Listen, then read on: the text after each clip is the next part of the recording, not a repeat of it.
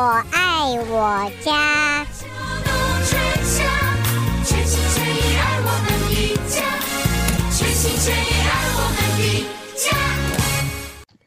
朋友们，大家好，欢迎收听德州中文台。在今天为朋友们带来的有机园地，我是胡美健。再一次的，我们有机会在今天的节目当中和吴哲芳吴博士一块来关心啊。呃，现在算是二零二三年的最后一个月了。我们到了年底以后呢，我们说呃，回顾一下我们今年的收成怎么样，我们过得怎么样？有几？我想大部分。都在愁，只有几家欢乐，不是几家欢乐几家愁，是几家欢乐，很多人都在愁，包括我在内。那么明年可不可以扭转情势呢？我们是从今年就要开始，现在开始准备呢？这些点点滴滴的内容，点点滴滴大家想要知道的方法啊，这个重点，我们在今天的节目当中会和吴哲芳吴博士一块儿讨论，也欢迎我们的朋友们一起收听。下边我们来先欢迎吴博士，吴博士你好，欢迎参加。哎，美健，还有各位朋友，大家好，欢迎吴博士再度参加。一晃眼到了年底了，马上到，马上要过年了啊！谢谢吴博士，一年辛苦了。呃，到了年底还是不得休息啊，我们就要展开十二月份，那么接连下来，马上进入到二零二四年，而且天后方面可能会真正的会越来越冷了。现在要做些什么呢？回顾今年的时候呢，发现挺凄惨的。啊，节目开始前和吴博士稍微讨论了一下，回顾一下我今年的成果，就是 凄凄惨惨戚戚啊 怎一个愁字了得？我我觉得人生啊，就是一个学习的一一个过程，这这个总是。诶，永远都有改进的空间嘛。哦，那那那这样子讲，我的改进空间，那个简直是可以一一路改进到到火星去了，到外太空去了，这个太大了。那这样 这样啊，生活更简单了，对不对？稍微改进一下就有进步了。你不到到后来，我绞尽脑汁去改进的话，那就很辛苦。嗯，不过这个是安慰一下了，安慰安慰。不过还是希望我今今年已经凄惨过了，明年可以否极泰来啊！我想跟跟我一样同样心情的朋友们，我们的希望，我们光明在望，我们要这样子想。好，那我们就闲话表过，我们想就请吴博士告诉大家，现在要做的事情要怎么样子准备，好吗？好。对，刚刚主播讲到，就是说回顾今年的这个这个收成的情况，我我是觉得我今年。年初的时候，我曾经做了一件跟往年不太一样的事情，就是我在后院呢，诶，撒了相当数量的那个草木灰，而且当然这相当数量不是说草木灰呃撒到地这积了这个一两寸没有没有没有，就是说薄薄的一层的草木灰，但是全面性的。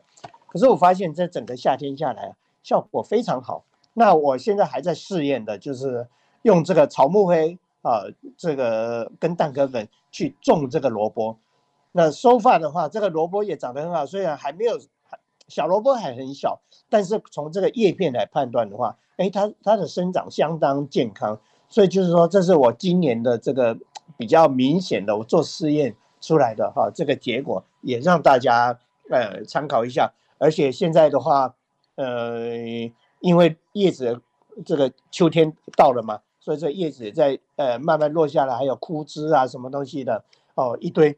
那这个的话，只要是健康的这些枯枝这些啊，都可以收集下来，还有树叶收集下来，然后找个机会呢，我们用小小批量的，慢慢慢慢慢的烧制这个草木灰哦，那然后用在菜园上，应该效果应该是不错的了。哦，这个是题外话，这个没有在我原来这想要讲的这个 list 里面。好。那现在我们回过来，哎，看看十二月初的这个这个天气。这十二月初的天气，呃，我们过几天就会是大雪，就我们二四节气的这个大雪。大雪的意思的话，一般的这个概念就是说，哎，真正的冬天，呃，已经到来了，就是才会有从小雪到大雪嘛。然而，但是呢，同样这个二十四节气，我们。如果把它应用在这个全世界各地的话，可不可以呢？呃，不是说完全可以的，因为我想这个二十四节气是以这个中原的这个这个标准的节气为主。那你说从中原的这个这个地理环境往北走，那这个节气就会来得早一点了哦，虽然讲是讲大雪，可能它已经是冰天雪地，但是对南方，比如说东南亚来讲，它可能还是夏天呢，很热啊，对不对？所以呢，我倒是建议说，呃，对园艺有兴趣的朋友啊，我们一定要写一个菜园日记，记录我们所居住的地方的气象，就是呃独特性在哪里？就是说，除了有这个普遍性，好大雪，可是大雪相对我住的地方。哎，这个气候应该是什么样子哈？那你这个如果说能够呃持之以恒，你把它记录了，比如说十二十年、三十年，那你对你所居住的地方就的气气候状态就有相当的这个呃清楚的这个概念。在、呃、打个岔，吴博士，如果这个二十年、三十年，现在开始写，我过去三十年住在同一个地方 都没有写。那么接下来我们的听众就要说，哎，那我现在开始写，哎，来得及吗？所以就是说，除了开始写以外，身体健康也要注意啊。那活得越久，你就记记得越多。而且真的耶，哎，朋友们，真的要这样子想，真的真的也太好了。我们一定要这个样子才行。所以说，在这个对对于这个。自己的身体健康又有另外一个一个一个原动力在那边，motiv motivation 在那边。嗯，的确是是的，就是往往正面的去想。不过在好在的话，在 Houston 地区，我从九零年代就开始做记录了，所以我们 Houston 地区的话，应该是有问题的话可以问我，呃，我我应该心里有相当有底的哦。不过这个就是说。依照我的这个记录来看的话，就是往年就我应该是超过三十年。我从九大概九二九三我开始做做记录的，我说大概三十年。从这个三十年的记录啊，以往的记录看起来，Houston 的第一次的寒流，我这边讲的寒流就是说，呃，后院会结冰的这种状况。虽然说结冰你可能只有。一两个小时的这种结冰，这个的话，我就把它定义成是寒流，真正的寒流。哦，那在 Houston 地区的话，往年都是大概 Thanksgiving 前后一个礼拜，就这两个礼拜的这个这个这个 time frame，它会有寒流到来。可是呢，这个这最近这这五六年来，这个第一次的寒流啊，有。往后延的这个趋势，我们到五年前、四年前都还是这个第一次寒流，都还是在十一月，而且是十一月底左右。可是从两三年前开始，这个第一次的寒流已经已经延迟到十二月来了。嗯，所以这个很奇怪的一个现象。那再加上今年的这个夏天的时候，那个立秋来得晚嘛，嗯哼，啊，所以。我也预期，应该今年的第一次的寒流应该会在十二月上旬之后才会到来哦。而且参照目前的这个气象预预报的话，看来是也是这样子。可是呢，今年在记不记得在十月底的时候，我们 Houston 曾经来了一次小寒流哦。那个小寒流啊，曾经温度低到三十四度。那三十四度的话，对于一些比较娇嫩的那个呃呃呃春夏季的这个蔬菜就会有影响哦，比如说像我们这个九层塔，九层塔的话，我我花盆都放在外面是有受到影响哦，就整个的话受到寒害。另外的话，我像我育苗一些比较呃稀少的那种热带的那个果树，像那个释迦的话，我我的释迦树在外面。前 就是前院后院，它温度就是差这么一两度，哎，就有差。我种在前院，就是说花盆放在前院的这个释迦树，那个树叶冻得不得了，但是没有冻死。哦，现在那个新的芽又出来了。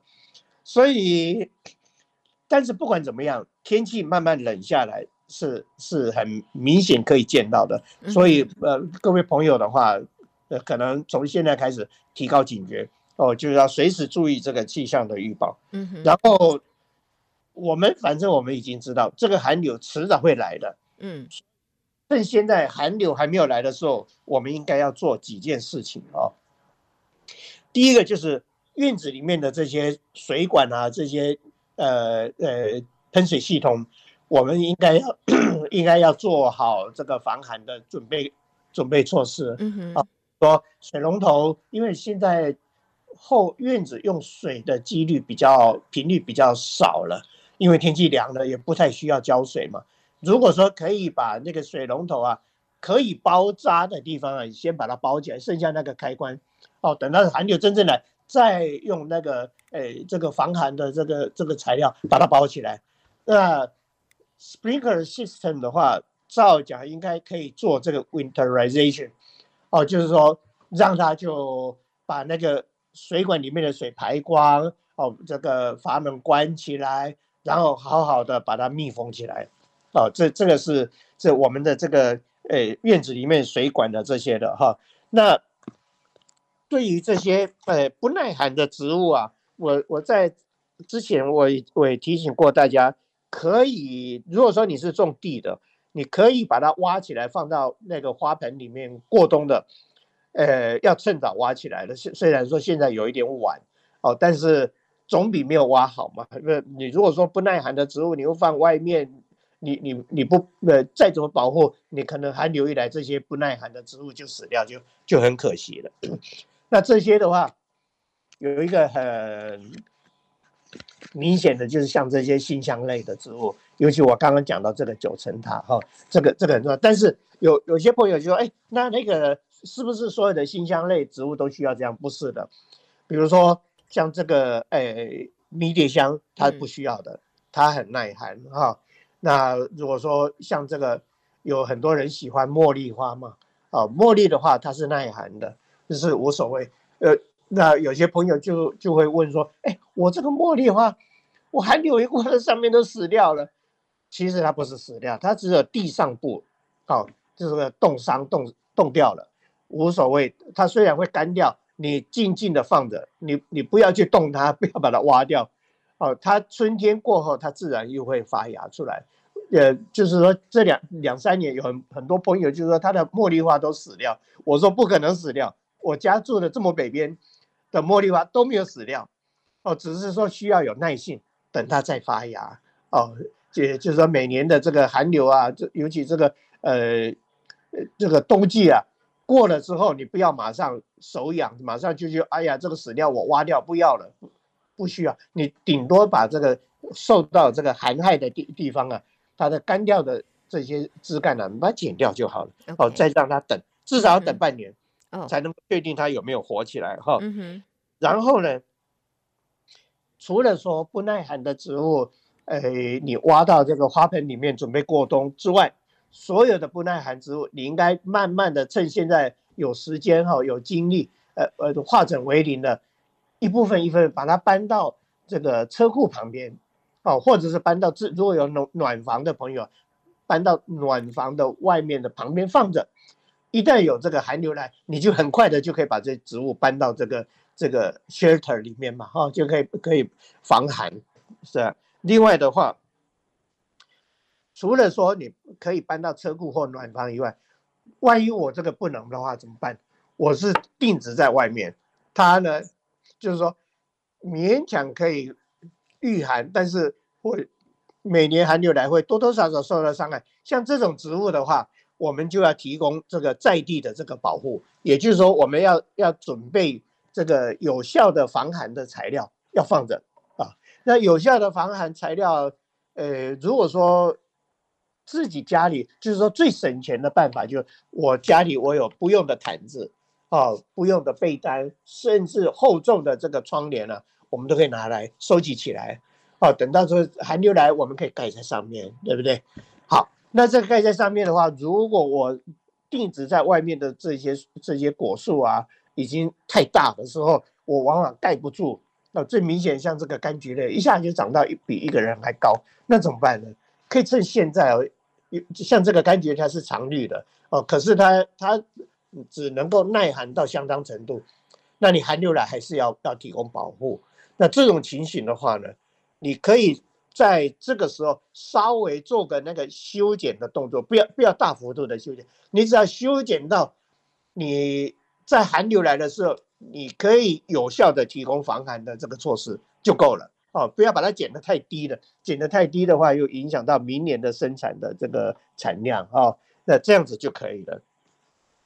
然后再来，我看一下，呃，就是今年呢、啊，天气虽然虽然已经开始凉了，我们很多那些秋冬季的那些蔬菜，尤其十字花科，哇，长得非常漂亮。它长得非常漂亮的同时，我在怀疑是不是因为今年的夏季啊，它很热。所以呢，昆虫的这个繁殖速度实在快，实在很快。所以，一个生长速度快，一个这个虫害的这个这个繁殖也快。所以，我们这段时间呢，后院的菜园的蔬菜，你就要呃要很勤劳的去去采收啊，不然的话，你等到它这个长得菜长得太密的时候，那些害虫一来的话，就不可以收拾了哈。呃，而且在在你采收的时候。你要注意，你在洗菜的时候要看看背面，第一个有没有毛毛虫在那边，第二个有没有那个蝴蝶在那边下蛋，哦，所以说你勤于采收的话，你也可以减少那个那个害虫孵化的那个数量啊、哦。还有这个，我们在冬天的时候，我在休斯顿的话，我们冬天的时候的那个叶菜类跟夏天时候的叶菜类，冬季的叶菜类啊，嗯，那个是非常热闹的。而且我们在休斯顿冬季种这些叶菜类，更有一个好处，就是说它除了长得快以外，它又可以减少，我们可以就对于这个浇水的这个需求量也少，因为天气凉嘛，它蒸发的慢。二来呢，这个冬天的这段时间，哎，下雨的这个频率比夏天还要高一点，所以我们一般种菜的这个菜友们呢，就是说在冬天往往可以。非常非常享受这个采收叶菜类的这个这个兴趣，这这个乐趣。好，那现在讲到这个叶菜类，有朋友他就呃朋友可能会问，那我要种什么叶菜类啊？哎，对，要做什么？种什么叶菜类？我要先打个岔。第一个呢，要长得快；第二个呢，虫不会要来。OK，然后第三个呢，我如果这个没有绿手指的话，它也不会那么容易死。对。所以呢，这个的话，我想我们就是在这边冬季的蔬菜都可以符合我们主播的 这个需求。哦，是这样子哦，我这么贪心还可以符合，那那那好，那我还可以多邀约多讲一点。一般的话，我们是以十字花科为主了。十字花科的为为就是说，呃，从萝卜一直到这个这个呃呃白菜类啊、青江菜类啊，哈。诶，还有这个芥菜呀、啊，这些都是叶菜类。好，那这个叶菜类它会长得快，但是我刚刚讲了，就是说，哎，长长得快要要要要赶快，呃，赶快采收，顺便疏苗嘛，哦，才不会长得那么那么那么挤拥挤，因为拥挤的话，害虫是一定做大的。那除了说我们只撒这叶菜类之之外呢，我通常我很喜欢做的事情是怎么样？我把所有这些这些叶菜类的种子啊，啊，把它混在一起。除了这叶菜的种子，我还加上香菜的种子，我还加上芹菜的种子，一起，就是说稀稀疏疏的把它撒，把把它撒到这个菜圃里面去。哦，就就是就是播种。那播种的时候，它一长出来的话，当然这里面就有什么辛香类的乱七八糟的，然后各式各样的那个十字花科植物。我我除了萝卜以外，哦，我其他的这个这个十字花科植物我都是这么做的，啊，甚至可以跟什么混，还可以跟菠菜跟茼蒿混在一起，啊，但是这个这个你撒种的这个量，呃呃，就是心里要有一个底，哦，你不要撒的太密，撒的太密了，到时候所有的这个菜籽都长出来的时候，哎，你又没有办法收收拾善后，嗯哼，所以。所以一般的话，你稀稀疏疏的撒就够了，因为你心理上你在撒种的时候，你会觉得，哎呦，我这种子这么少，够不够啊？可是呢，你等到它发芽长大了以后，长到这个大概五六寸的时候，你就知道，哎，这个当初撒的过多，或者是哎刚刚好啊，这个就是这个拿捏就是需要靠经验了。大家哈，今今年这样子，然后如果说觉得哎太密不行。你就要在菜园日记里面记一下，说不能够撒那么多种子，明年撒少一点，哦，这个这个就是又是另外一个我们写这个菜园日记的好处，在这个地方啊。嗯、那你如果说把这个新香类的这些或者不同种类的这个蔬菜，把它混在一起的话，它可以有效的控制这个虫害，因为每一种蔬菜的那个害虫啊，并不太一样。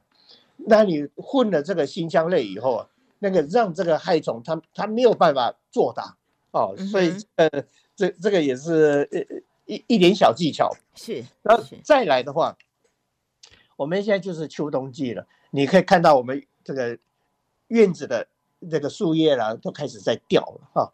还有不止自家的树叶掉，邻邻居的这些树叶也在掉啊。所以往往在那个收垃圾的那一天，呃，或者是之前，就会有很多人把这个干的树叶哦，都都放在这个 curve side 等待这个。呃，运运走吧，所以说像这个的话，如果说你这个叶子，你你看看，就是说叶子如果说没有没有长没有得病的这种健康的叶子，这可以就可以好好考虑来回收。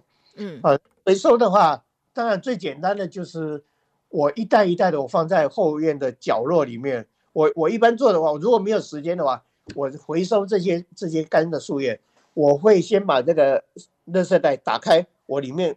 灌一些水以后，再把它密封起来，然后就放到角落。这个这个就是说平常不会去的那个地方，放着让它烂。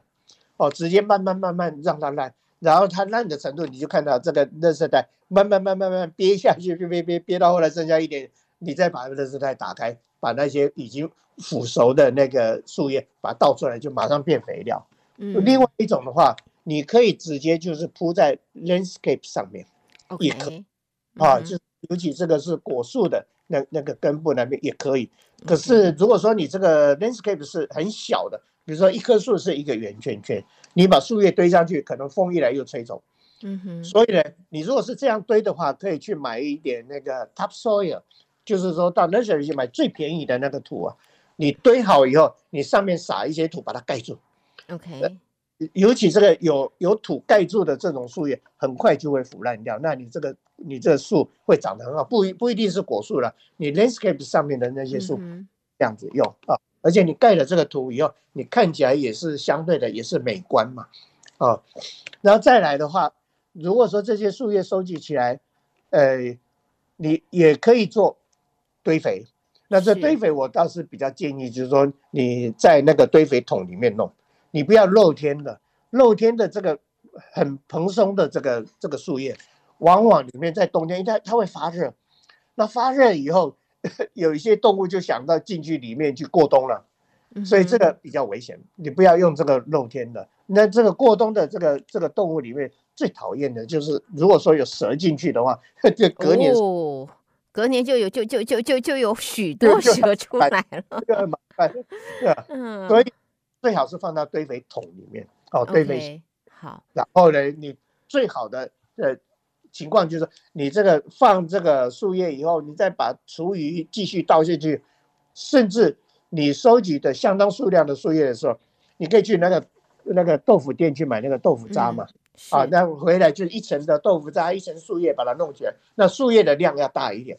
哦，这这样子的话，你这个豆腐渣放到堆肥桶里面才不会发臭。啊，这是一个。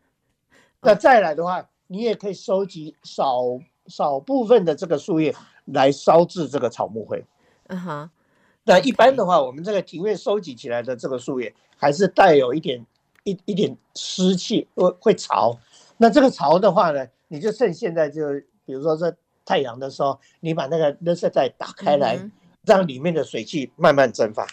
啊，那那。一直到差不多你觉得哎蛮可以很干的时候，你再找个机会收连在的这个院子里面收集的枯枝啊这些哈的树枝，甚至大的树枝也可以。我平常的我我在修枝的时候，我那些树枝都是留下来的。如果说真的是比较粗，就用用电锯把它锯成一节一节一节一节，然后然后下去烧制这个草木灰。哦，但是这烧制草木灰，因为我们是在在居这个就是说 residential area，诶，对，这个是要考虑的安全，安全安全非常重要，嗯、所以我一般的我我烧制草木灰先用一个很大的 fire pit，就人家在烤肉用的那个大，大、嗯、大概直径大概两尺三尺。那因为大，所以如果说放的多，它火会很旺。但是我就不敢，我就一点一点的加，一点一点的加。像这个这个五加仑桶，我可能一一次只加五加仑桶，让让它烧，烧烧烧烧烧到差不多了，我再加一桶下去，然后旁边一定要有水。我我除了是好几个五加仑桶装满水以外，我的水龙头还是开着的，就是预防说的，如果说一阵大风来了，哦，我马上就可以喷水把把它熄灭。哦，这个是就是说烧制这个草木灰的时候一定要特别注意。还有有的朋友说，哎，那我烤肉用的那个 charcoal 的那那那个灰可不可以用？呃，是比较不建议大家用那个，因为它是那它是用化学的去成分去去把它硬挤出来的那个碳哦，那个烤肉的那个木炭哦，那那个我我我想还是。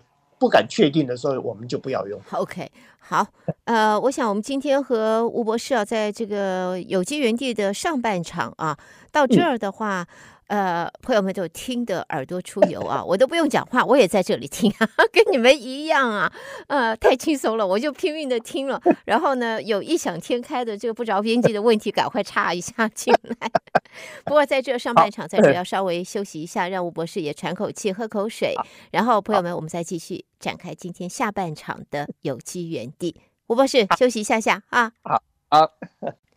朋友们，欢迎继续回到德州中文台，在今天和吴哲芳吴博士带给大家的有机园地，我是胡美健。我们现在进入到下半场了，要和听众朋友一块儿继续的讨论啊，和吴博士继续关心怎么样子让自己的这个瓜果还有这个菜谱能够。不要讲丰收，但是最起码能够有一个还可以的收成。我们把把把我们的标准往下降一降，我们不要那么贪心。我们就说还有还可以的收成，这样子还可以的成绩。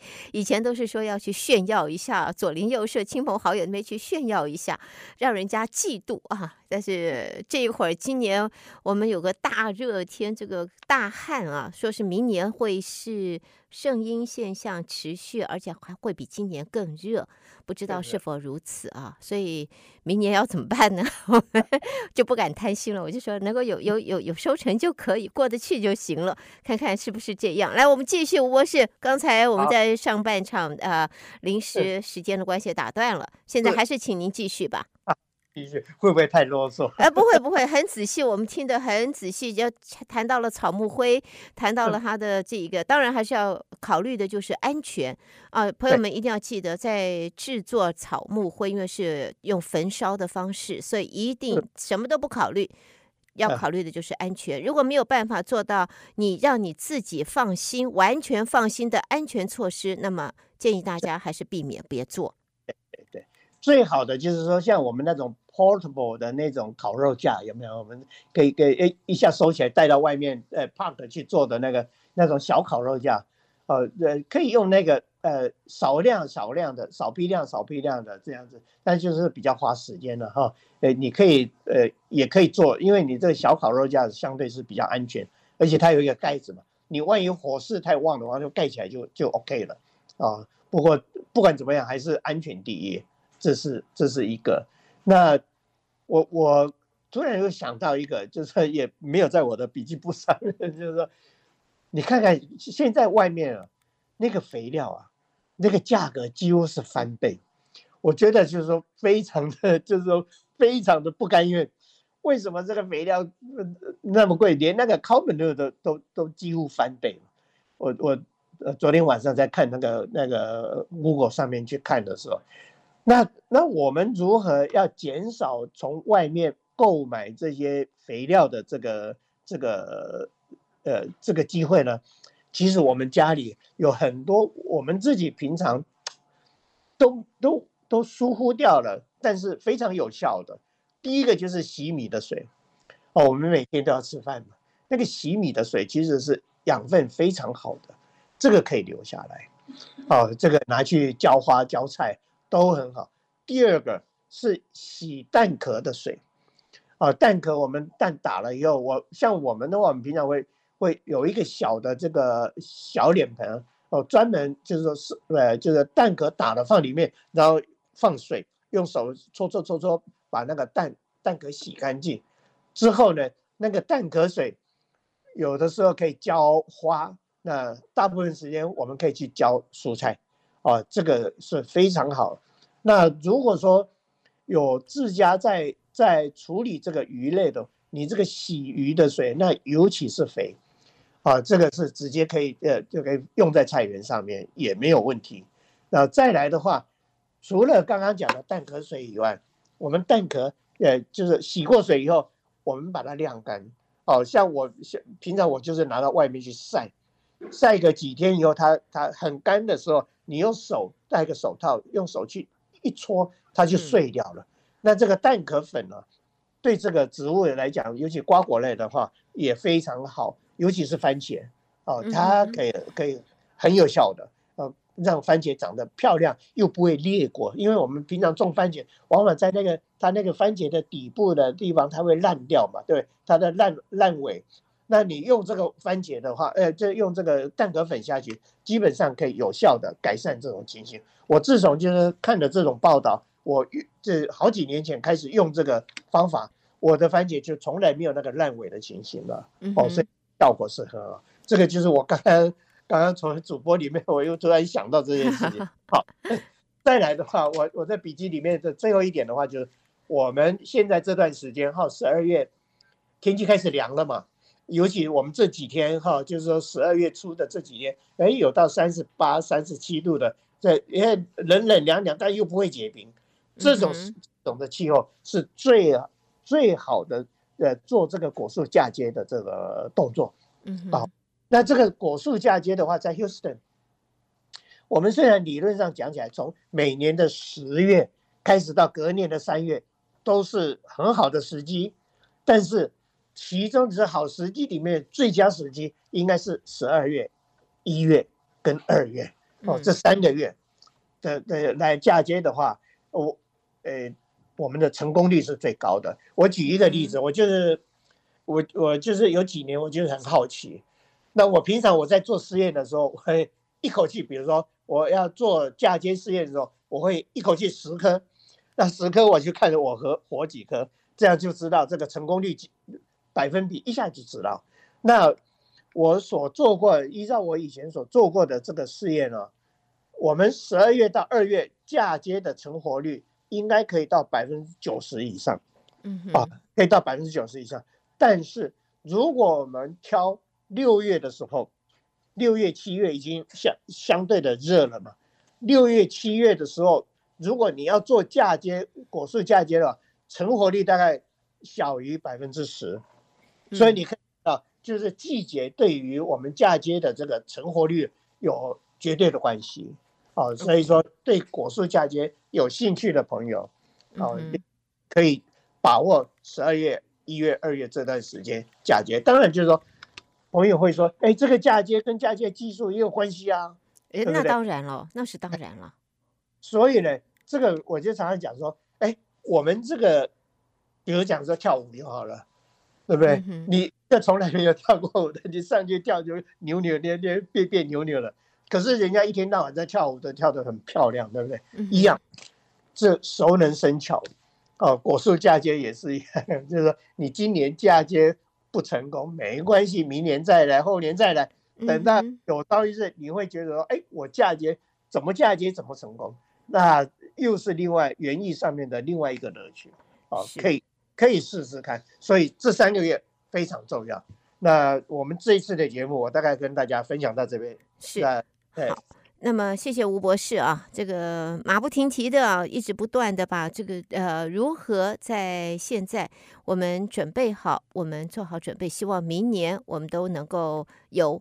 还不错，过得去的收成啊，这样子的安排要注意的事情，吴博士都在稍早呢，一一的仔细的和朋友们做了分析。那么接下来的话，我们就要请吴博士来谈一些这个呃，这一些我们听众可能会关心的这几个问题。一个呢是想问一下，呃，能够过冬的，尤其是过寒冬啊。冷，因为呃气象是预告明年，嗯，因为圣婴可能比今年还要热，但是也有预告说，哦，今年会是很冷很冷的天，这个冬天会有很寒冷的这个温度，也许不会是很久，不会是一个月两个月。毕竟在德州来讲，冬天也了不起，真的冷也不过就冷那么三四天啊，或者。了不起一个礼拜，不会很久。但是呢，如果一这个冷真的冷到我们，我记得今年年初吧，我们不是冷到了这个二字头，华氏二十几度。对，OK，那么我们要做些什么准备？之外的话，有哪些蔬果是可以不怕冷的？我可以，我们可以就是，呃，越冷越坚强，就像梅花一样，嗯，透过风霜才能够绽放。哎，我现在觉得，哎，我我这个好像以前书还背这个国语老师啊，这个国文老师让让我们大伙背的背的还算有点用啊，老师谢谢他了。OK，好，那么这是一个。嗯，然后再来呢，就是每一次我们都会谈到，我们现在又有听众在问到的，就是螃蟹兰，啊，因为要过年了，要这个过节了，所以螃蟹兰是要怎么样子？它是去年的螃蟹兰，嗯，那么今年已经开始，他说已经开始打包包，就是花苞已经出来了。那他想知道呢，接下来因为它是放在户外的，挂在树荫底下，那这就希望呢，这个红色的螃蟹兰能够在。这个尤其是在稍晚的时候，可以进入屋子展现红色喜气嘛，所以也想请吴博士在这一方面能够提供一下你的经验，你的这个建议好，好吗？两个两件事情，麻烦吴博士。好，我我们这个外面的这个果树耐不耐寒呢？其实我们可以看它是不是落叶的，这个落叶的植物。一般的话，你真的是就是它会越冷越坚强，而且这个寒流过后，它它隔年的开花可能会更好啊。像这个呃典型的像这个梅花，就刚刚主播讲的梅花啊，梅子树，甚至柿子树啊，甚至应该葡萄也是啊，梨也是，它需要相当的冷凉的天气啊。那那这样隔年它会长得比较好一点，但是呢，我们 Houston 更多的朋友是种的是柑橘类，那柑橘类的话，它它的耐寒程度就是不上不下，所以就是说，如果真正寒流来，呃，像我们前年大大前年那种超级寒流来，有很多朋友的柑橘类就基本上就上面的上面的嫁接的部分就就就冻死掉，哦，那就。可惜，所以我我观察的这两三年的这种寒流的状况啊，呃，我倒是建议说，因为这就是说可以的话呢，朋友应该你现在即使有柑橘类长得很好，但是你应该试着就是说扦插几棵哦，用那个就是说扦插的苗来种，因为扦插的苗它不是嫁接苗，那扦插的苗它有一个好处就是说柑橘类其实就是有一个共同的现象，就是你寒流来。不管你怎么冷，哦，我上面冻死冻干，但是我的头还在，啊，那你如果是扦插的苗，我头还在，我隔年春天一来，我再发芽，哎，我还是原来的品种，嗯，但是嫁接苗我就不是了，它往往从嫁接的那个那个嫁接点往上是冻死掉，那你以后再长出来就是不好的品种啊，所以这个有关这个柑橘类是这样子，啊，它是虽然可以。可以耐得了相当的寒，但是不是这严寒的话，它没有办法。所以这种情形的话，不管怎么样，寒流一来的话，你你就是你看，如果说哎气象预报，哎呀，就会到二十五度、二十三度，你一定要提供保护，就上面把它把它包起来，哦，盖盖住了。因为寒流的寒害一般都是从天上直接下来的，嗯，哦，降过来直接下来，那个寒害会比较严重。横向的话，它是怎么样？主要是你风吹，嗯，把嗯嗯，横向是带过来，所以你你你要看看这个气象报告。如果说这个寒流来，再再搭配上这个有强风的话，那你就要把它包得紧紧的。你如果说只有只有寒流来，但是没有风，那你就上面盖一下，大概就可以过关了哈。这个这个是关这个耐寒的植物。然后再来讲到这个螃蟹兰的话，因为现在我刚刚讲说。我们照目前的气象预报看起来，嗯，这个休斯顿的第一次的寒流，也就是会结冰的这种寒流，应该会在十二月上旬之后，可能要到中旬才会出现。所以这段时间的话，当然也是要稍微提高警觉，一直每天要注意气象预报哦。然后呢，只要不是说那个真正结冰的天气，可以放在外面啊，让它继续让花苞慢慢的再再继续生长，一直到什么时候可以拿进来？你看到整株的这个螃蟹来了，已经花苞已经蠢蠢欲动，要要开出来了，不是只有花苞而已，那花苞已经伸长。那个花瓣已经开始慢慢要张开的时候，你再拿来室内，因为室内温度相对高啊。你如果说都放在室内的话，你这个螃蟹人大概不到三个礼拜，它所有的花苞都会掉。所以你一定要等，等到最后的 last minute，它的花要开出来最漂亮的时候，你再拿进来屋子里面欣赏。那欣赏完以后，当然就可以在，如果说花苞通通谢了，花开了以后谢了。你可以放在室内稍微养护一下，哦，让它恢复元气。等到就是说，哎，外面的天气又没有那么冷的时候，再拿出去。啊，其实你要要放在室内让它养护也可以，可一个缺点就是说，你的室内的阳光不太够。它照讲应该开花开过以后，你要给它给它施补，就是要要施肥，然后让它有足够的阳光。那如果说不厌其烦的话，你就看外面没有结冰的天气的时候，再拿出去，嗯，好，然后再施点肥，好，让它恢复一下元气，啊，这样，那运气好的话，说不定三四月的时候你还可以开一次花，啊，嗯，这螃蟹兰就是这样子的那那个养护。那那由于这个前一阵子天气稍微冷凉一点，所以很多朋友家里的螃蟹兰应该花苞都出来了，没错，哦，是，所以这个样子的话就。可以这个了解怎么样子来，我们说来养护这个螃蟹兰了。是，嗯，还有呢，这讲到这个螃蟹兰，我又突然想到，如果朋友要让螃蟹兰长得快又壮的话，也可以考虑用嫁接的方式哦。我用那个火龙果的那个枝条啊，啊，你就嫁接螃蟹兰的嫁接到到这个仙人掌或火龙果上面了，这个是在嫁接里面是最简单的一件事情。啊，可以。你一嫁接以后，我举一个例子，你种一盆的螃蟹兰，你可能要有好几颗的螃蟹兰，你才能够开出一次一个花盆开出四五十朵花。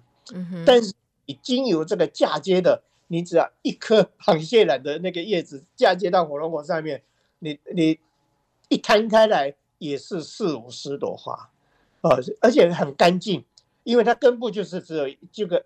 只有一根这个火龙果的枝条嘛，哦，你这个火龙果枝条可以选壮一点的，哦，这样种下去，那看起来非常壮观。嗯哼，OK，所以这个是这个哇，很壮观。听到“壮观”两个字，朋友们的感觉怎么样？对啊，好，呃，那么呃，哎，吴博士，我想问一下啊，因为我们去年或者前年开始，大伙都很很。很疯狂的种百香果，百香果可以过冬吗？好像不行吧。比呃，有些百香果品种，你如果说是会串根的那一种啊，它基本上应该是可以过冬。但是很多的品种它并并不串根，所以这个不串根的情形的话，你就要把它先先育苗几颗在花盆里面，隔年再拿出去种，那这样可以长得很好。而且在在整个的冬季的这段时间，你种在花盆。呃，有的寒流来搬进去，寒流过去又搬出搬出来，对不对？嗯，在这个过程当中，它会一直发芽。嗯，你可以在冬季的这段时间诱导那个百香果的那个那个呃藤蔓啊，到第三代藤，甚至到第四代藤。那这有一个好处，因为百香果它会只会从第第三代之后的藤蔓，它才会开花。哦，你就是说，就是跟跟老天抢时间嘛。那我冬天里面我已经诱导到第三代藤，至少，那我春天拿出去一种，那那个第三代藤一长出去就会开花苞。那这种的话，往往顺利的话，那我以前经验应该四月就可以开花。四月开花，那这种早期的这个天气慢慢转暖的话，它那个成熟期啊很快。大概两个月就可以了，也就是说，是我四月开花，可能到六月底，我第一批的百香果就可以收到。啊，那你如果说夏天的时候更快，那你第一批收完以后，它六月底通通收完以后，它可能在七月初又会开花。哦，哦，那这个开花的话也是两个月，九月就收到，九月收到以后，可能十月初又开花，但是那个时候天气慢慢冷下去了，那可能要到三个月，甚至到四个月，百香果才会成熟。嗯哼，哦，所以顺利的话，如果说我们是用这个过冬的育苗过冬，然后早春拿出去种，大概一年大概勉强勉强可以收到三期的这个百香果。嗯哼，OK。好，所以这个样子的话，看起来是可以的，是是可以的。那百香果，因为它你要让它长百香果，你要那个底肥就要放得足啊。OK，那我点的话，我用最便宜的方式，就是我我把整个苗床开挖，大概挖深大概一尺以上，然后堆了好多的树叶，好几大袋的树叶堆上去。我这个一开挖的面积是很宽的，大概三三四十平方英尺的面积。嗯哼，啊哦，放了这些树叶以后，我又放了那个最便宜的那个牛粪肥，放了好几包下去.然后就是只提供一颗百香果，才会说在我记得是前年，前年我在做试验的时候是收到超过一呃四百粒的百香.所以是开开头的时候。打底的时候是比较辛苦一点，不过你把它当运动，你不要说一天做完嘛，你可能五六天一起来来来做的话，就分摊这个工作量就就还 OK 的。OK，那你到后期的这个收成，我之所以讲超过四百例，是因为我我记录到四百例以后，我就觉得说够了，我我我只需要这个数字，它后来还在涨，我就没有算哦，所以这给大家有一个预期的那种那种状态是这样子。但是种花盆也可以的，种花盆，呃，它的产量就没有那么高。可是你在种种花盆，它主要是因为你你要怎么收成就要怎么栽嘛。你要那么多，你的肥料就要给的多。那给的多的话，但是你这个又要要拿捏，又不能太浓，对不对？所以说对盆栽来讲是挑战性是比较高一点。不过最好的就是说你。比比较无害的话，就是放那个蛋壳粉啊，蛋壳粉还有那个 Epsom salt，哦，就是蟹盐，蟹盐对这个这个结果类的这些哈瓜类都很好，尤其是番茄也很好哦。刚刚没有提到的这样子，所以大家可以考虑一下。而且你如果说种花盆的话，我倒是建议大概，诶，应该用二十寸到二十四寸的花盆比较好一点。OK，好大。根系会发展很大很宽，虽然它是浅根的，但是它广很广。它发的发展的广，OK。对、哦，好，那么呃，在这里我们还有大概两三分钟，两分钟左右的时间，我想请吴博士很快来谈一下，因为也有朋友啊，他说他用这个种子种上次我们谈过的火龙果，是哦，已经种出来了，长长条出来了，细细的。但是拖得很长，他想问这个是应该把它截枝呢，就是切一半，把那个长长条条，他说长了四五枝，但是都细细长长的，他说是不是应该把它切掉，让它促使它发的多一点，还是又就这个细细长长，让它细水长流慢慢长？OK，这个是很好的问题，因为你你这个一发芽一长出来，它可能有好几个芽，对不对？那我们一般诱导火龙果的这个枝条啊，就是有几个原则。一个原则就是一个枝条上来，大概顶多让它分个两根，啊，两根再上去以后，每一根再两根，那就有四根了，对不对？嗯、一个枝条大概你先给它攀到这架子顶上的时候，你大概用这四根就够了。那一般我们火龙果种在呃在休斯顿种地的这个呃实用性比较小了，一般都种在花盆里面。那花盆里面的话，你一个花盆，比如说二十寸的花盆。你顶多可能放个三根的，嗯，的枝条，那三根枝条三乘上四就十二根了嘛，对不对？嗯，所以你你好好的把它把它 枝干呢，稍微做了一个很好的管理，让这个枝条能够往下垂，哦，就是火龙果要结果的一个一个很重要的一步，就是说它只会在往下垂的枝条上面开花。OK。那你这个因为是种子种出来，刚开始是细细小小没有关系，你头虽然细小，它只要你这个底肥花盆的肥分够的话，它会越长越粗，越长越在上面很粗，啊，那这样也可以，就是说可以补足它先天的这个细小的这个问题啊。但是千万就是每一根一出来的时候，你不要给它五六根，那五六根一下就废掉了，啊，你的火龙不好啊，这个这个是比较重要的，嗯，OK。好，所以呢，在这里的话，今天我们和吴哲芳吴博士的这个有机园地啊，在十二月份的第一集第一次的播出，要在这告一段落了。再次谢谢吴博士，嗯、谢谢吴博士带来的讯息。嗯，也和吴博士相约，我们在下个礼拜还有机会继续和吴博士继续讨论，好吧？吴博士，我们下个礼拜继续讨论了。哦，就还不要来。好，谢谢谢谢吴博士，谢谢。OK，好，拜拜。拜拜。